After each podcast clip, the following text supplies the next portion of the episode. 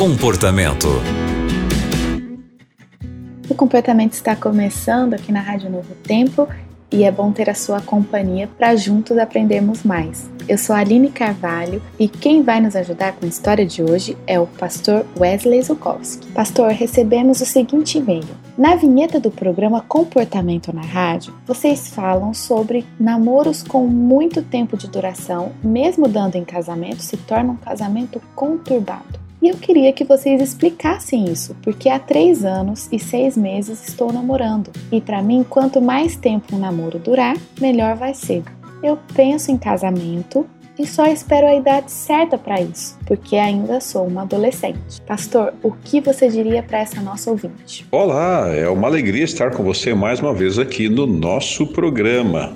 E veja, essa questão do namoro com muito tempo de duração e que se transforma em um casamento conturbado é algo que precisa realmente ser avaliado e analisado em alguns aspectos, porque muitas pessoas acreditam que um namoro longo é importante para conhecer a pessoa cada vez mais, que amplia o conhecimento e avalia a possibilidade de uma melhor adaptação. Mas a grande verdade é que namoros de muito tempo de duração sim podem produzir casamentos conturbados. Por quê? Se uma adolescente, por exemplo, adolescente começa a namorar com alguém e essa pessoa ela sonha em se casar com o seu namorado. Tempo passa, anos passam, é, começa a se ter muita familiaridade e às vezes essa familiaridade começa a tirar alguns limites da intimidade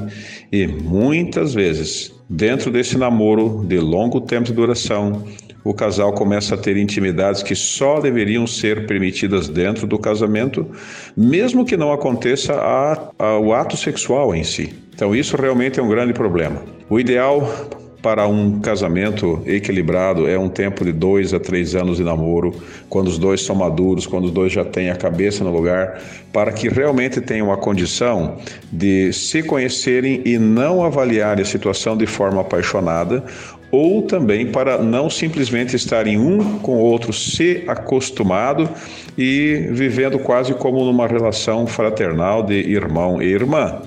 Então, esse é um problema muito sério. Se você é adolescente, dê um tempo, cancela esse namoro, mantenha o distanciamento, não mantenha um relacionamento muito próximo. Deixe você amadurecer.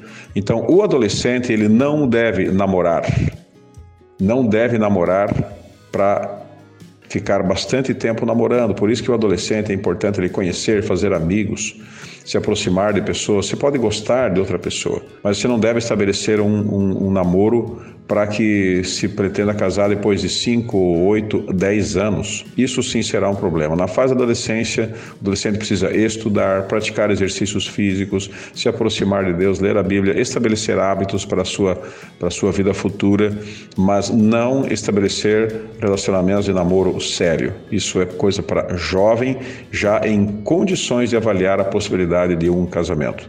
Dessa forma, você terá um casamento mais saudável e, com certeza, mais feliz. Que Deus te abençoe e até o nosso próximo programa.